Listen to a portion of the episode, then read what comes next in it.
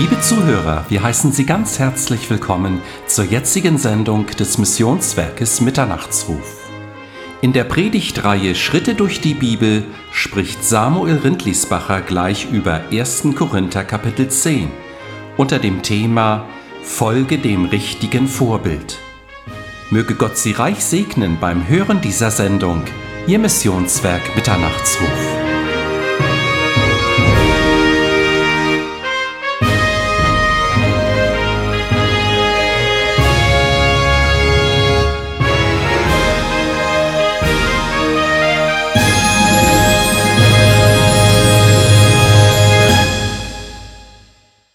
Ganz herzlich willkommen und guten Morgen. Wir machen weiter in unseren Schritten durch die Bibel. 1. Korinther Kapitel 10. Das Thema heute Morgen, folge dem richtigen Vorbild. Ich möchte meine Predigt beginnen mit einem Zitat von Hermann Wetzel. Der war ein deutscher Pädagoge und Theologe. Und der hat gesagt, die Jugend muss Vorbilder haben und Helden, sonst sieht sie ihr Leben an der Mittelmäßigkeit dahin. Sie muss bewundern können, sonst stirbt sie an der Oberflächlichkeit. Wie recht hatte dieser Mann. Ich hoffe, dass ihr alle Helden habt in eurem Leben. Ja, irgendein Mensch, ein Vorbild, ob es das Mama, Papa ist, ein Jugendleiter, Jungscharleiter, spielt keine Rolle. Aber wo wir hochschauen können, sagen, eigentlich so wie der ist oder wie die ist, so möchte ich werden. In unserer Jugendarbeit haben wir ja die Abmachung, dass wir unter uns und auch sonst keine Ausdrücke der Gossensprache benutzen. Das ist ja heute noch so, oder? Ja, okay, ist einer von den Ameisenleitern.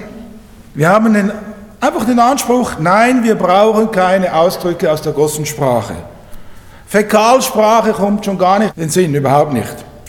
Und das ist gar nicht mehr so einfach, weil so schnell gewöhnt man sich an etwas, kommt von der Schule und so weiter und hat plötzlich den Slang drin, den man braucht, auch in der Schule. Und dann war eines der Kinder in der Jungschar, hat immer wieder so Fäkalausdrücke gebraucht. Kann mich gut erinnern, wir haben das mal so auf die Seite genommen, allein einfach mit ihm, bin auf Augenhöhe, habe mich runtergekniet auf Augenhöhe und habe gefragt, du, warum machst du das eigentlich immer? Warum brauchst du solche Ausdrücke aus der Gossensprache?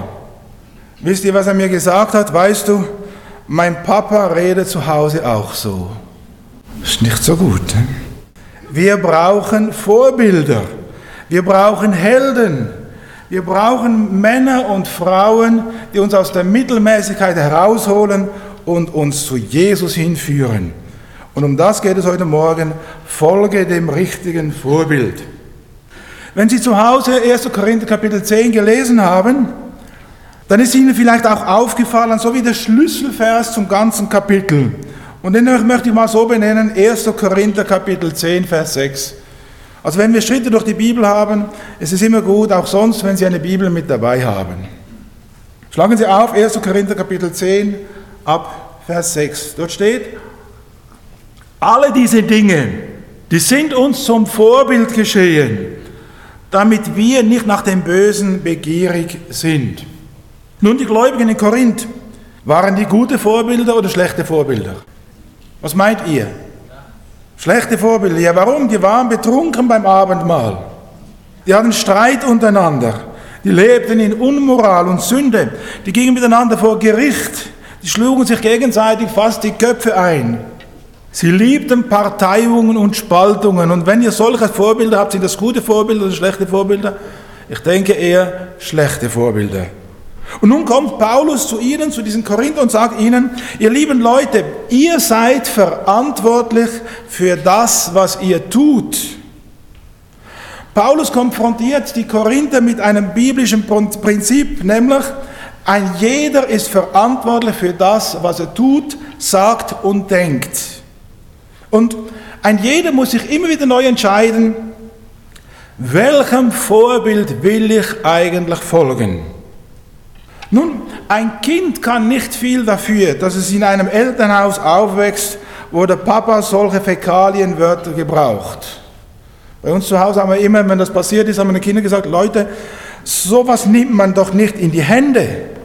Und habe ich schon mal gesehen, das grußt mich immer, ich kann es nur so auf Zürichdeutsch sagen, wenn jemand mit dem Hund spazieren geht und dann macht er sein Häufchen und dann muss er immer das Zeug zusammennehmen. Das ist für mich... Kühe misten kein Problem, aber Hundedreck nicht. Auf alle Fälle, da sieht man immer, die Leute nehmen so, so, eine, so eine braune Tasche, stülpen sie in die Hand und dann wieder rein. Oh. Aber interessant, man nimmt es nicht in die Hände, aber in den Mund. Haben wir unsere Kinder immer gesagt, Leute, das geht nicht. Wenn ihr solche schmutzigen Sachen in die Hände nehmt, dann muss man doch die Hände waschen. Und wenn man das in den Mund nimmt, dann muss man den Mund waschen. Haben immer viel Seife da auf die Zahnbürste und richtig gut geputzt. Das ist nur zwei, dreimal passiert und dann war das irgendwie vorbei. Also das heißt, wir müssen den Kindern beibringen, dass ein jeder verantwortlich ist für das, was er sagt, denkt und tut. Und genau das sagt der Paulus auch den Korinthern. In Vers 1 bis 4 lesen wir nun Kapitel 10. Da sagt Paulus, ich will aber nicht, meine Brüder, dass ihr außer Acht lasst, dass unsere Väter alle unter der Wolke gewesen und alle durch das Meer hindurchgegangen sind. Sie wurden alle auf Mose getauft, in der Wüste und im Meer. Sie haben alle dieselbe geistliche Speise gegessen und alle denselben geistlichen Trank getrunken. Denn sie tranken aus einem geistlichen Felsen, der ihnen folgte. Dieser Fels war der Christus. Also Paulus kommt und sagt diesen Korinthern, die alles andere als ein Vorbild war, sagt, schaut doch einmal das alte Israel an, lernt von ihrem falschen Verhalten und versucht es besser zu machen. Er sagt ihnen, schaut einmal, das alte Israel, die haben Gott erlebt in der Wüste, wie Gott sie geführt hat, in der Nacht mit einer Feuersäule, am Tag in einer Wolke. Sie haben erlebt, wie Gott für sie gestritten hat. Sie haben erlebt, wie Gott für sie Schlachten schlug. Sie haben erlebt, wie der Herr sie errettete aus der Übermacht der Ägypter. Die kamen mit eisernen Wagen. Und Gott hat sie errettet. Sie erlebten, wie Gott ihnen jeden Tag Essen und Trinken gab. Und wisst ihr, wie viele Leute damals in der Wüste waren? Eine kleine Rechenaufgabe für zu Hause. 1,5 Millionen Menschen. Und wie viel Brot braucht man im Tag und wie viel Wasser? Pro Person mal 1,5 Millionen, könnt ihr ausrechnen, wie viele Tanklastzüge jeden Tag kommen müssen, wie viele Kilo Bäcker und so weiter und so fort. Ja? Gott hat sie versorgt. Sie erlebten, dass ihre Schuhe nie kaputt gingen. Sie erlebten 40 Jahre lang immer das gleiche Handy. Ja, es ging nie kaputt. Also Mobile Zone hätte da keine Freude gehabt. Und doch, obwohl Gott für sie gesorgt hat, war der größte Teil von Israel innerlich unzufrieden. Ja, sie murrten und rebellierten gegen Gott. So dass Gott sagen muss in Vers 5, aber an der Mehrzahl von ihnen hatte Gott kein Wohlgefallen. Sie wurden nämlich in der Wüste niedergestreckt. Und dann kommt Paulus und sagt, all das, was Israel passierte, ist uns zum Vorbild geschehen, zum Negativvorbild, dass wir aus diesem Negativen, das Israel gemacht hat, unsere Konsequenzen ziehen und es anders tun. Und so sagt Paulus in Vers 6, diese Dinge sind uns zum Vorbild geschehen, damit wir nicht nach dem Bösen begierig sind, so wie jene begierig waren. Das heißt, Paulus sagt, lernt doch aus den Fehlern der Vergangenheit. Lernt aus den Fehlern, die die Israeliten gemacht haben. Und nehmt das als Warnung für euch persönlich um es anders zu tun. Wir sollen nicht in die gleiche Falle tappen. Habt ihr schon mal eine Krähe gesehen? Kennt ihr alle. Mein Vater war Jäger. Und wenn er einmal mit seinem Auto aufs Feld gefahren ist, die Scheibe runtergedreht, die Flinte raus und eine Krähe runtergeschossen. Das nächste Mal, wenn sein Auto ankam, ist der ganze Krähenschwarm davon geflogen. Er hatte nicht einmal Zeit zum Stoppen und das Fenster runterzudrehen. Die Krähen sind schlauer manchmal als die Menschen. Sie lernen Und wir lernen wir aus den Fehlern der Vergangenheit. Und so kommt Paulus und sagt zu ihnen, ihr lieben Korinther, wir lesen ab Vers 7.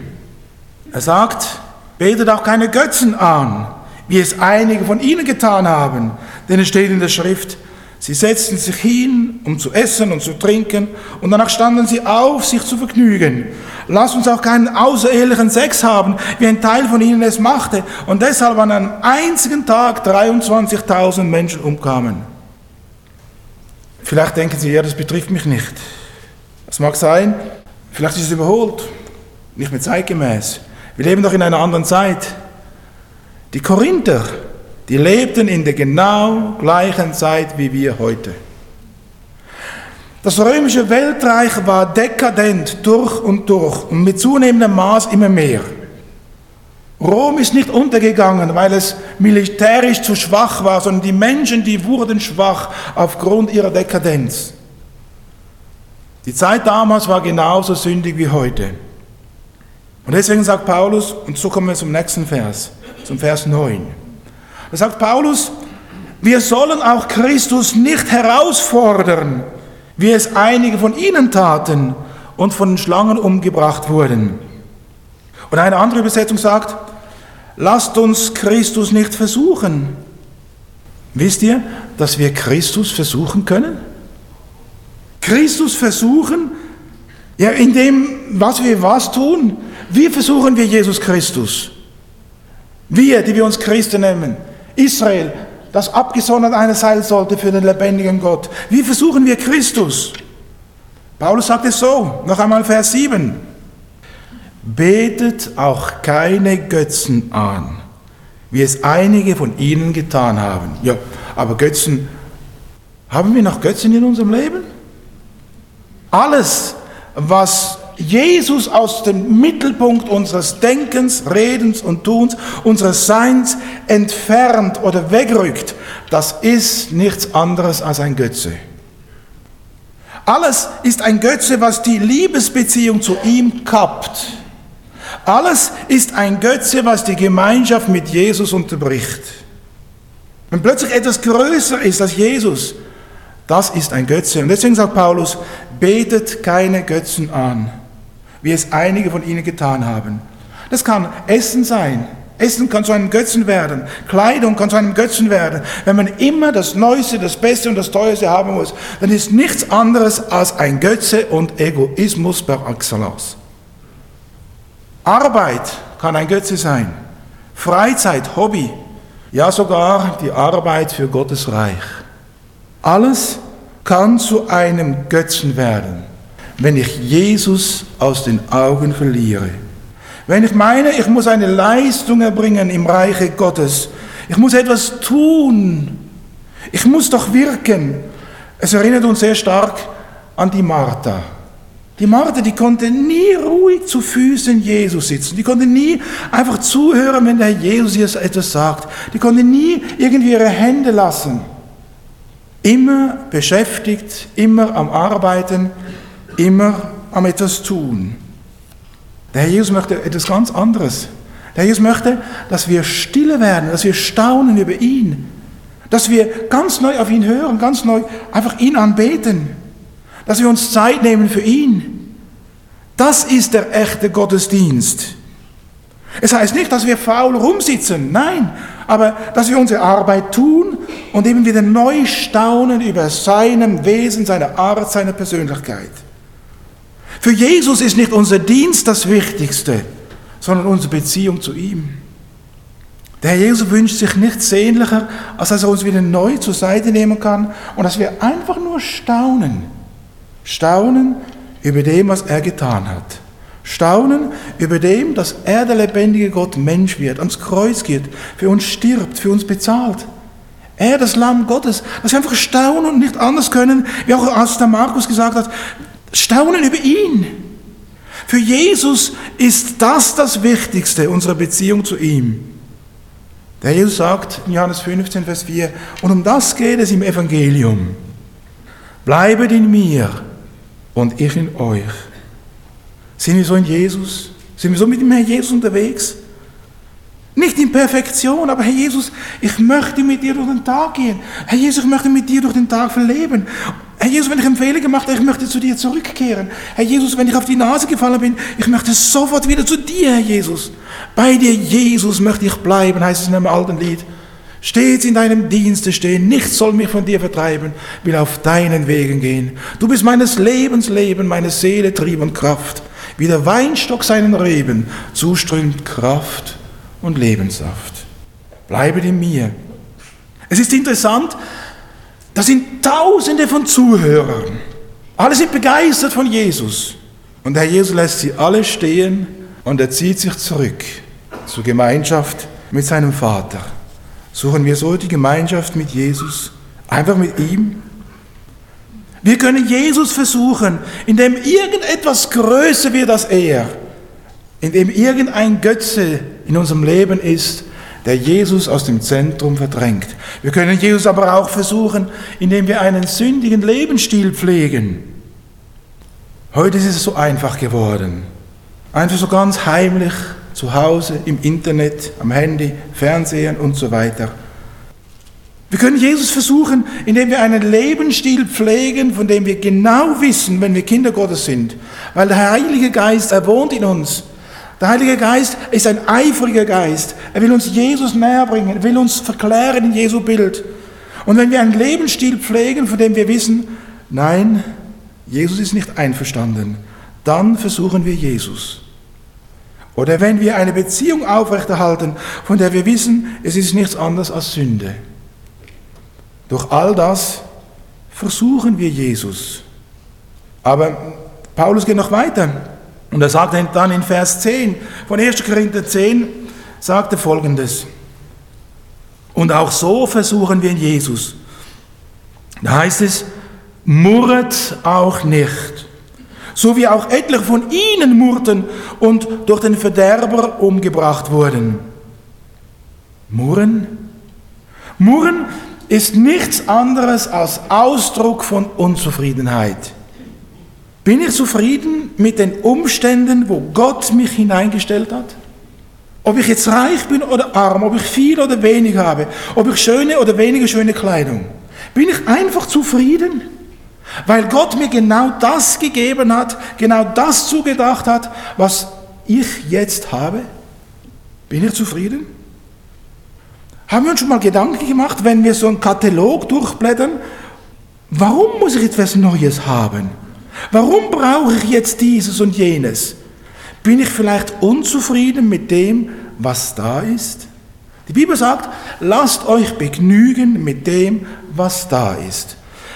Murren ist nichts anderes als Ausdruck von Unzufriedenheit. Ja, auch Ausdruck von dem, dass ich kein Ja habe zu den Wegen, die Gott mich führt. Das kann ganz individuell verschieden sein. Wenn ich murre, fange ich an, Gott anzuklagen. Ich gebe Gott die Schuld über meinen Lebensumständen. Ich klage Gott an und sage damit, Gott, dir sind die Zügel über meinem Leben entglitten. Genau das haben die Israelis auch getan. Schlagen Sie mal auf, 4. Mose Kapitel 11 ab Vers 6. 4. Mose 11 ab Vers 6. Und Paulus sagt, wir sollen aus diesem Negativbild sollen wir lernen, es anders zu machen. Und so lesen wir 4. Mose 11 ab Vers 6. Aber auch die Israeliten, die fingen an, wieder zu murren oder zu jammern. Und sie sagten, ja, wer gibt uns Fleisch zu essen? Die waren in der Wüste. Sie hatten alles. Brot, Wasser, Auskommen. Die Kleider wurden nie alt. Und sie fingen an zu jammern und sie sagten, wer gibt uns Fleisch zu essen? Wir denken an die Fische, die wir in Ägypten aßen, umsonst. An die Gurken, an die Melonen, den Lauch, die Zwiebeln und den Knoblauch. Klar, Mundgeruch, lassen wir jetzt mal links liegen, ja. Aber die waren so vernarrt in ihr Essen und dann sagen sie, uns ist jetzt der Appetit vergangen, denn nichts von alledem ist da und wir haben immer nur wieder das Manna.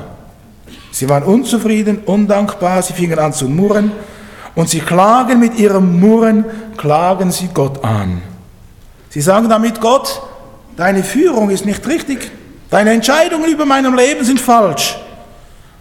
Indem ich murre als Kind Gottes, unterstelle ich Gott Unvermögen. Ich werfe ihm Lieblosigkeit vor.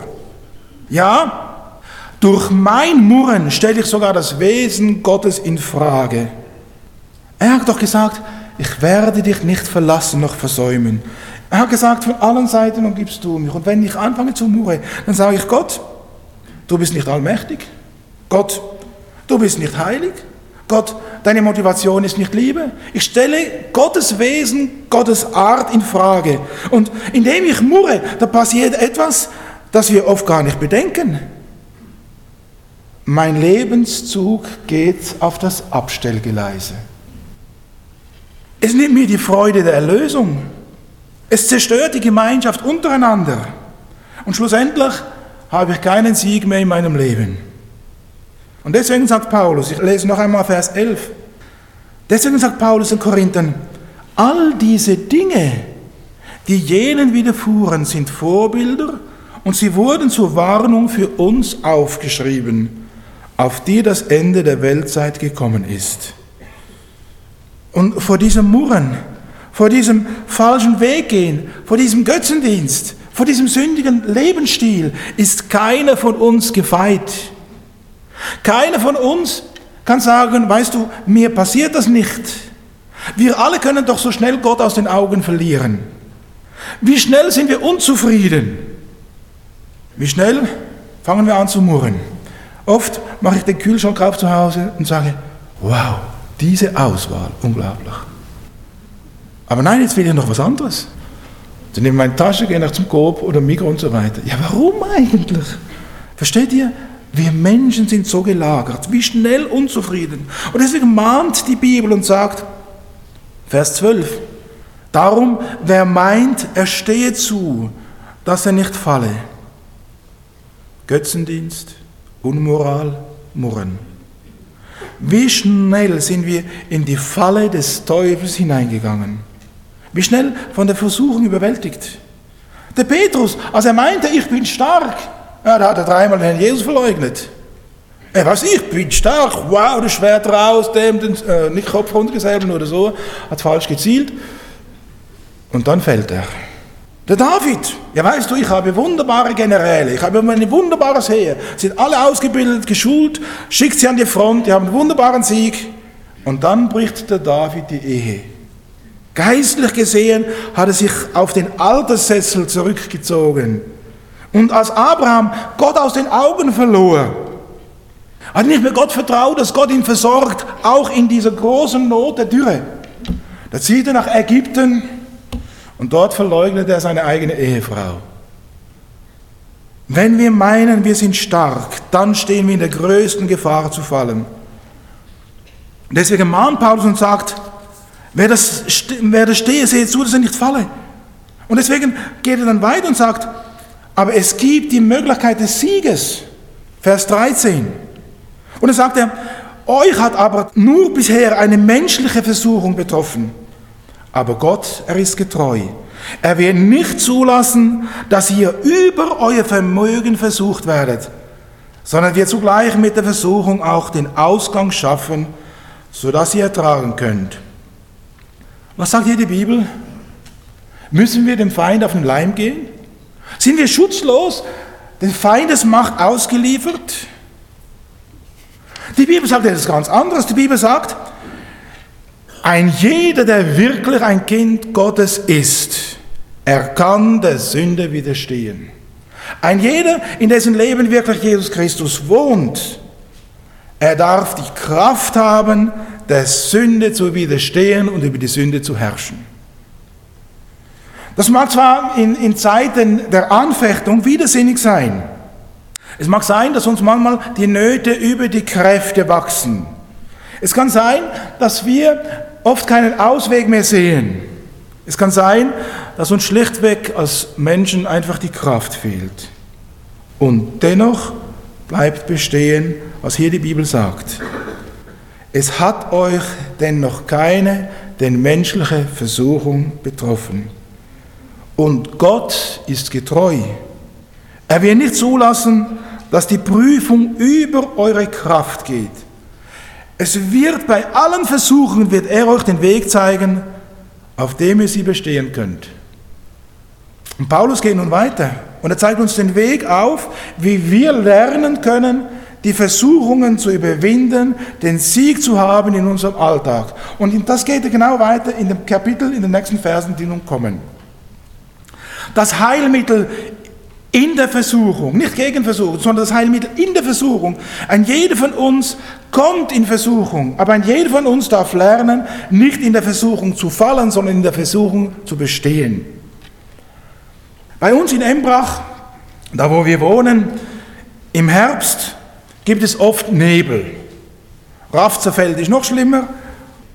Aber da kann es passieren, dass man tagelang einfach eingehüllt ist in eine Nebelsuppe. Das kennst du ja auch, da wo du wohnst, oder? In der Nähe vom Rhein und so weiter, da gibt es öfters mal Nebel. Die Sonne sieht man ganz selten.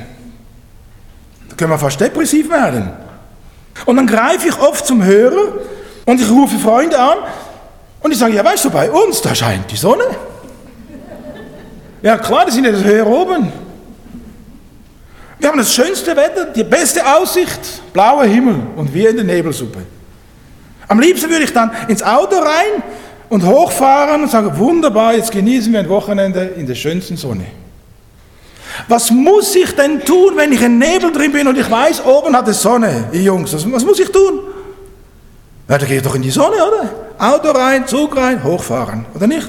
So einfach. Wenn ich in der Versuchung bin, wenn der Teufel mich angreift, ja, was muss ich tun? Dann muss ich einen Standortwechsel machen. Ich muss zudem, schlag mal auf, Malachi 3, Vers 20. Malachi 3, Vers 20. Dort steht folgendes. Euch aber, die meinen Namen fürchtet. Also jeder, der ein Kind Gottes ist, der liebt doch Jesus, fürchtet an nichts anderes zu tun als mit dem, ich habe Angst, Jesus weh zu tun, indem ich in Sünde falle. Das ist Gottes Furcht. Nicht Angst zu haben, sondern ich habe Angst, dem, der mich so liebt, der alles gegeben hat, dem weh zu tun, indem ich in Sünde falle. Das ist Gottes Furcht. Und deswegen heißt es hier, euch aber, die meinen Namen fürchtet, wird die Sonne der Gerechtigkeit aufgehen. Ja, wer ist die Sonne der Gerechtigkeit? Wenn ihr in der Nebelsuppe sitzt, die Anfertigungen da sind, dann müsst ihr zur Sonne der Gerechtigkeit, dann müsst ihr nichts anderes tun, als zum Herrn Jesus zurück. In seine Gegenwart, in seine Nähe. Und deswegen kommt nun Paulus und er fängt an und er schildert, wie ich zum Herrn Jesus gehe. Und wie die Sünde mich nicht beherrschen kann, sondern wie der Herr Jesus mich beherrscht. Und so lesen wir ab Vers 15. Da sagt Paulus, ich rede ja zu Verständigen, das heißt zu urteilsfähigen Menschen, zu Menschen, die beurteilen können, die denken können. Beurteilt, was ich sage. Paulus sagt, wenn ihr in der Not der Anfechtung seid, er hat dort Götzen aufgezählt, Unmoral aufgezählt, Murren aufgezählt. Da sagt Paulus, Paulus, überdenkt das, denkt darüber nach. Und dann geht zurück zum Herrn Jesus. Zurück zu einem Leben im Sieg. Zurück in die Gemeinschaft mit ihm. Zurück in ein Leben der Kraft seiner Auferstehung. Die Korinther, die hatten Jesus aus den Augen verloren. Die tappten in diesem Nebelsuppe herum. Sie lebten aufgrund falscher Vorbilder. Sie orientierten sich an dem Verhaltensmuster ihrer Zeit. Sie hatten die Gepflogenheit ihres Umfeldes angenommen. Die Folgen waren ein sündiger Lebensstil. Und darum kommt nun Paulus und er nimmt sie wie an der Hand und sagt, komm, wir gehen miteinander zurück zum Herrn Jesus. Und er malt ihnen ganz neu Jesus vor Augen. Es ist immer wieder mein Gebet, mein Anliegen in unserer ganzen Jugend, Sonntagsschule und so weiter. Auch hier im Gottesdienst, dass wir immer wieder neu Jesus sehen. Jesus allein. Denn wenn ich Jesus sehe, wenn Jesus mir vor Augen gemalt wird, dann kann ich nicht sündigen. Paulus schreibt in Galater, Galater 3, Vers 1, er schreibt, O ihr unverständigen Galater, ich habe euch doch Jesus vor Augen gemalt und ihn als gekreuzigt. Wenn ich Jesus aus den Augen verliere, dann falle ich in Sünde. Wenn ich Jesus nicht mehr sehe, dann passiert es, dass Götzen mir größer werden, Unmoral mich beherrscht und dass ein Murregeist in meinem Herzen und Leben aufkommt. Und deswegen kommt nun Paulus und er nimmt die Korinther und er führt sie zurück. Wohin? Unter das Kreuz. Er zeigt ihnen das Lamm Gottes. Er malt ihnen das Geschehen des Kreuzes vor Augen. Und deswegen fängt er nun an. Er hat gesagt, ihr könnt doch selber überlegen, denkt darüber nach. Und dann sagt er, fängt an, Vers 16 und sagt, den Kelch, den wir sägen, ist er nicht die Gemeinschaft des Blutes des Christus? Das Brot, das wir brechen, ist es nicht die Gemeinschaft des Leibes des Christus? Denn ein Brot sind wir, sind wir die vielen, ein Leib, denn wir alle haben Teil an dem einen Brot. Paulus, er nimmt die Korinther und er malt ihnen Jesus vor Augen. Und wie? Er malt ihnen Jesus vor Augen, in dem, was sie immer wieder tun und tun sollen, im Abendmahl. Haben wir Jesus vor Augen, wie er für uns lebt, wie er für uns stirbt, wie er für uns aufersteht? Haben wir es ihn vor Augen, das Erlösungswerk des Kreuzes von Golgatha? Haben wir ihn vor Augen, seine Herrlichkeit, Majestät und Macht? Haben wir ihn vor Augen, wie er bald wiederkommt? Das könnte jetzt sein. Haben wir ihn vor Augen? Wenn wir Jesus so vor Augen haben, dann können wir nicht in Sünde leben. Unmöglich. Die Korinther hatten Jesus aus den Augen verloren. Und die Folge war ein Leben in der Sünde. Sie hatten Jesus aus den Augen verloren durch den Nebel des Murrens. Und sie hatten keinen Sieg mehr in den Anfechtungen. Ihre Zeugniskraft war verloren. Und ihre ganze Gemeinde war so eine Lachnummer des Teufels geworden.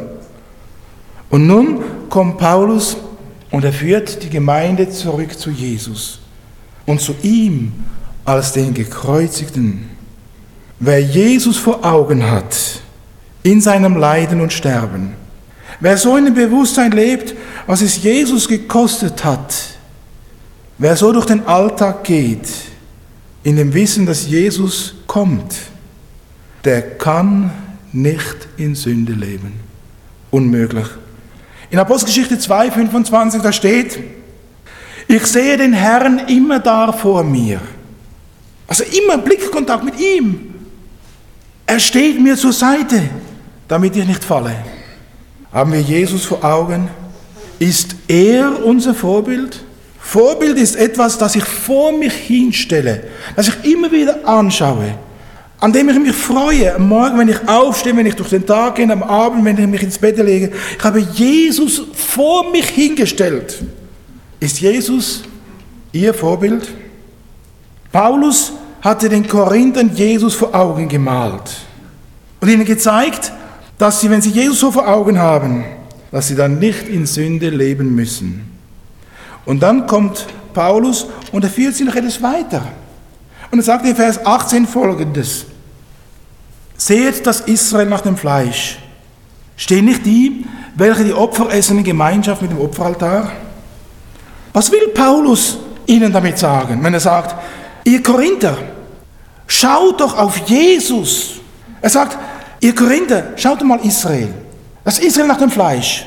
War es damals nicht üblich, dass die, welche von dem Opfer aßen, in Gemeinschaft mit dem Opferaltar waren? Was bedeutet das? Paulus sagt damit, mit dem, wo du dich identifizierst, das wird dich schlussendlich bestimmen und beherrschen. Die Priester im Alten Bund, die haben von dem Fleisch des Opferaltares gegessen und sie waren in Gemeinschaft mit dem Opferaltar. Wenn ich mich mit Jesus auseinandersetze, wenn ich ihn vor Augen habe, wenn ich mich mit ihm identifiziere, dann wird schlussendlich Jesus mein ganzes Wesen, Sein, Denken, Trachten, wird er ausfüllen und bestimmen. Von was sind wir beherrscht und bestimmt? Ist es Jesus? Ich selber, ich habe Riesenfreude an Gewürzen, an guten Düften, wenn wir auf dem arabischen Markt sind in Jerusalem, ja, diese Auswahl an, an Düften, im Machne Yehuda, im israelischen Markt, Machne Yehuda, wenn ihr noch nie da wart, geht mal dahin. Faszinierend, Düfte, Düfte, Düfte. Man kommt gar nicht aus dem Staunen raus. Ich liebe das. Ein Gewürzhändler, fantastisch, Zimt, Nelken und so weiter. Oder auch gute Parfum. Ist doch was Fantastisches. Autogaragen so ist mir ziemlich egal. Interessiert mich nicht so. Aber wenn ich mit meiner Frau mal einkaufen gehe, da geht sie irgendwo rein und ich gehe an anderwo rein und wir treffen uns wieder. Und meistens sagt mir meine Frau, ach, du warst im Parfumladen. Ich habe zwar nichts gekauft, aber einfach mal ausprobiert. Diese Düfte ist fantastisch. Bei uns im Büro, da haben wir einen lieben Mitarbeiter, der hat seit ungefähr einem halben Jahr ein neues Parfum. Er spielt sehr gut Orgel. Und ist schon länger her. Ich freue mich, der kommt rein. Ah, der Koffer ist auch schon da. Und beim Elia genau das Gleiche. Und dann bin ich im Lift, aha, ah, okay, heute hat der Hendrik oder so, nein, nein, nicht das, das Parfüm, sondern es ist sein Vater, der Jonathan. Ah, das ist der Jonathan. Also es ist, ist faszinierend. Aber wisst ihr, was die Bibel sagt?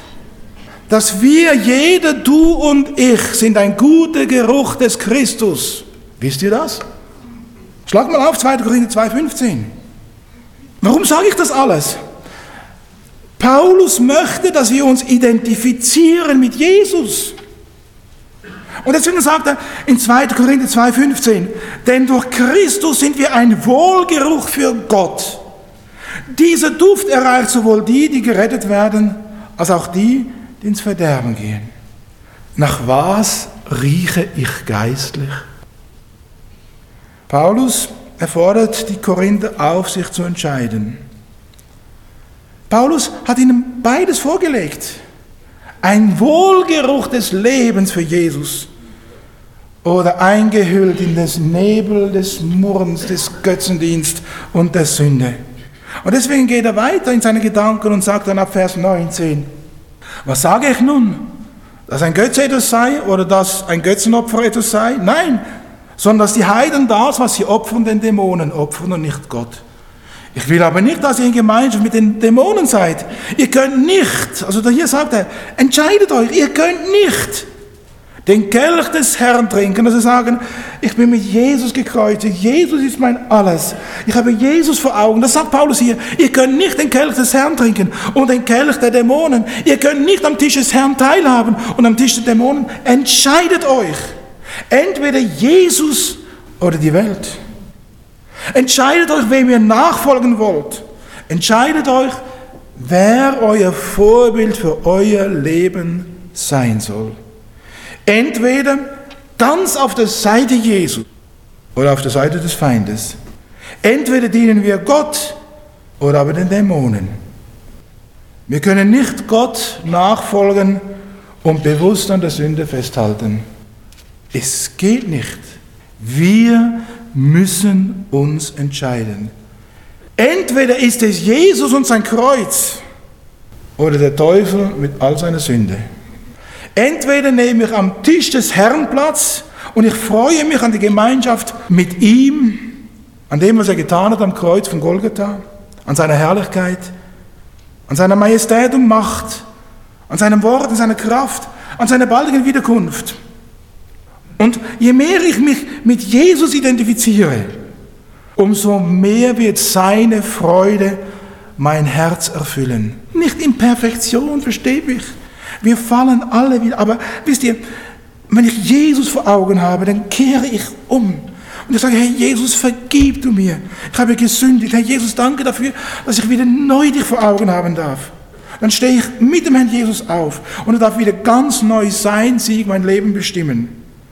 Wenn ich Jesus vor Augen habe, dann kann ich doch dankbar sein. Habt ihr heute Morgen schon gedankt für die wunderschönen Tulpen in eurem Garten oder beim Nachbar? Kann nicht abreißen, nur staunen. Habe ich schon Gedanken gesagt für die Osterglocken? Für die Forsythien? Für das, dass die Bäume ganz neu treiben? Für die Vögel, wie sie anfangen zu nisten? Habe ich schon Danke gesagt?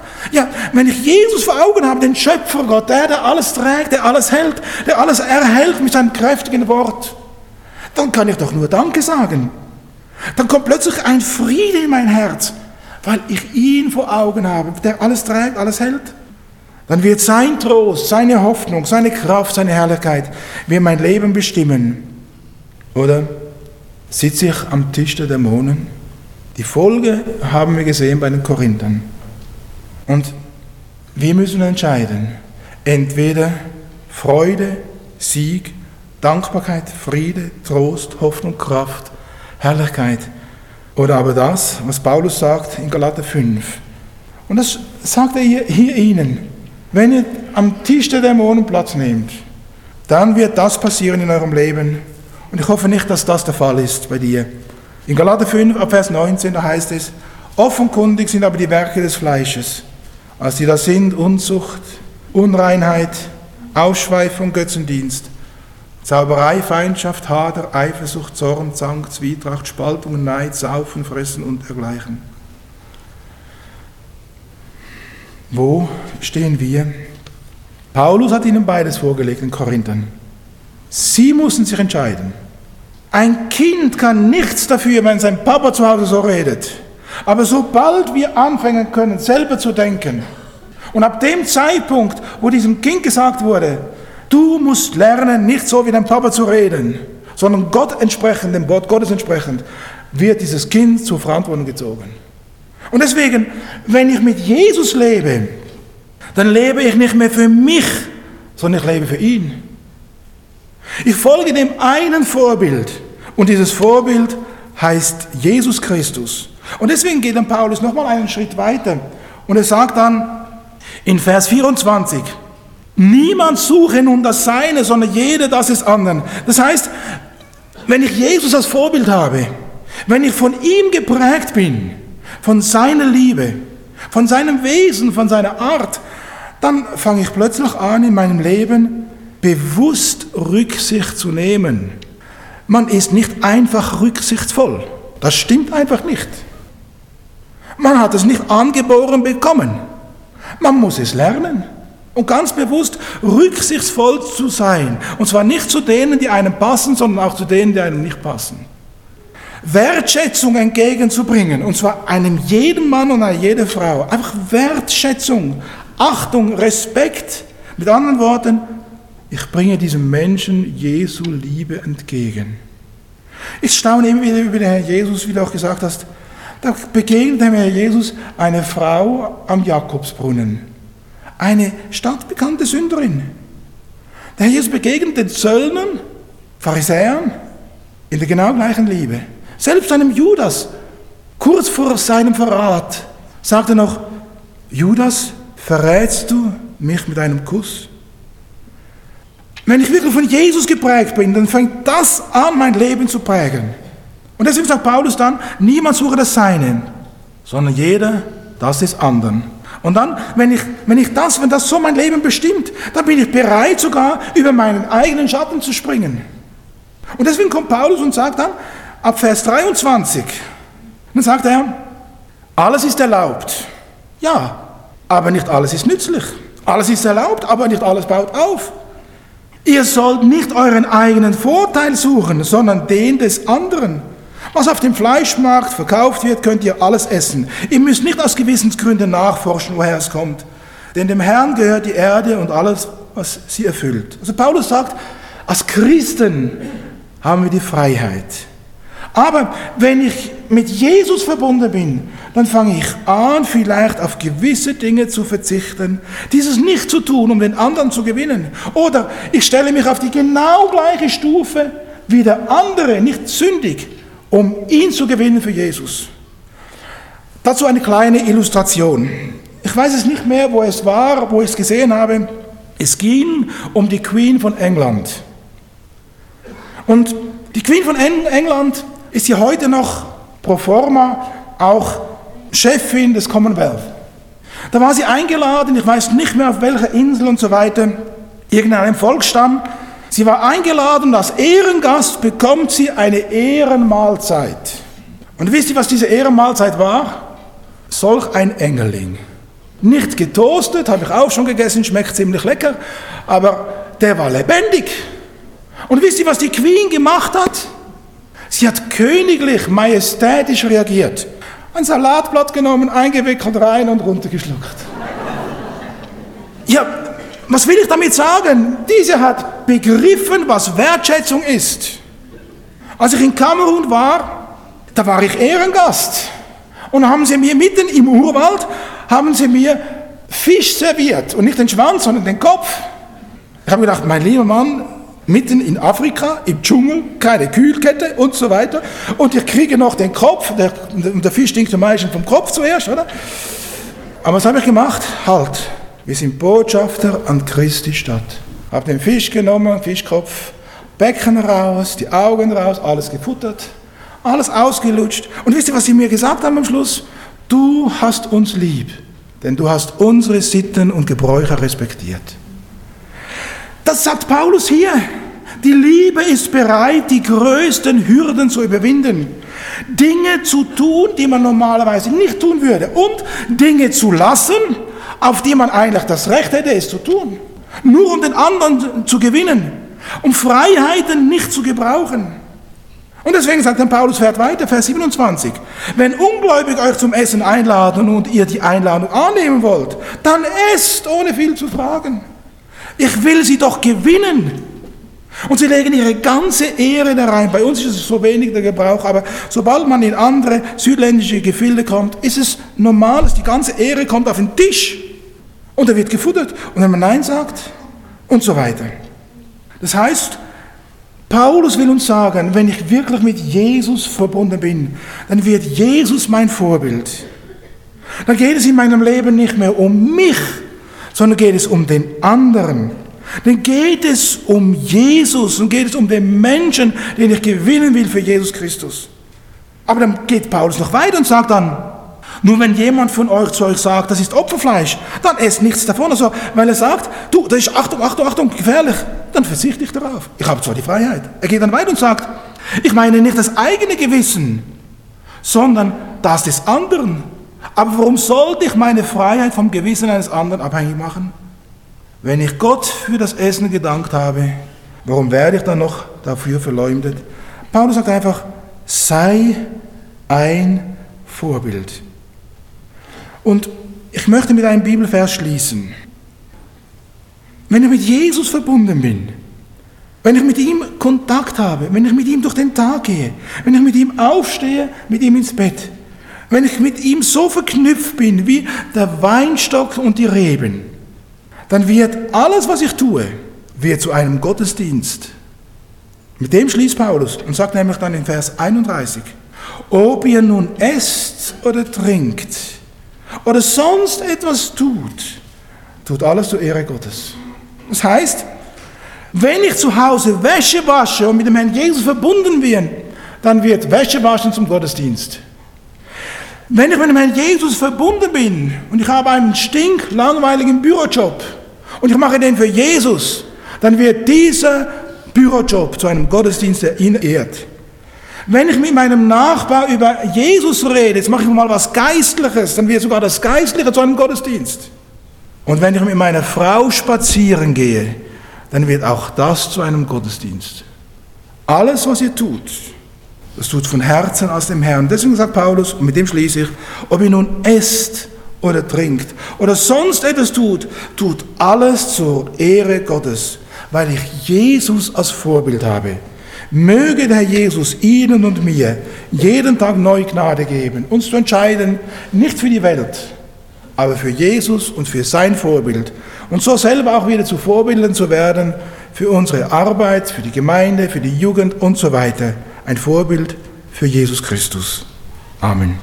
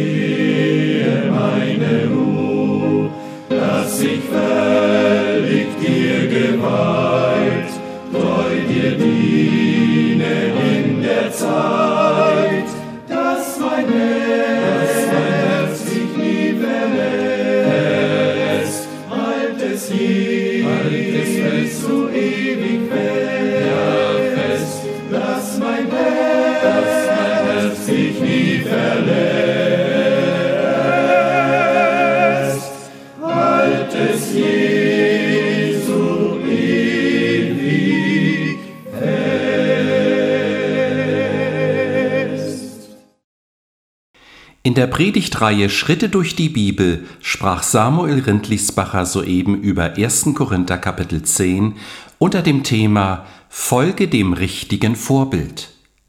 Wenn es Sie innerlich angesprochen hat, Sie Fragen haben oder seelsorgerliche Hilfe wünschen, möchten wir Sie von ganzem Herzen ermutigen, doch Kontakt mit uns aufzunehmen. Direkt im Anschluss an diese Sendung haben wir noch wichtige und interessante Informationen für Sie betreffend Verlagsinfos, Veranstaltungen des Missionswerkes Mitternachtsruf, vielleicht ganz in Ihrer Nähe, Kontakt bzw. Bestellmöglichkeiten, wie zum Beispiel die eben gehörte Botschaft auf CD, ein gutes Buch, eins unserer kostenlosen Verteilt-CDs und anderes mehr. Deshalb bleiben Sie dran!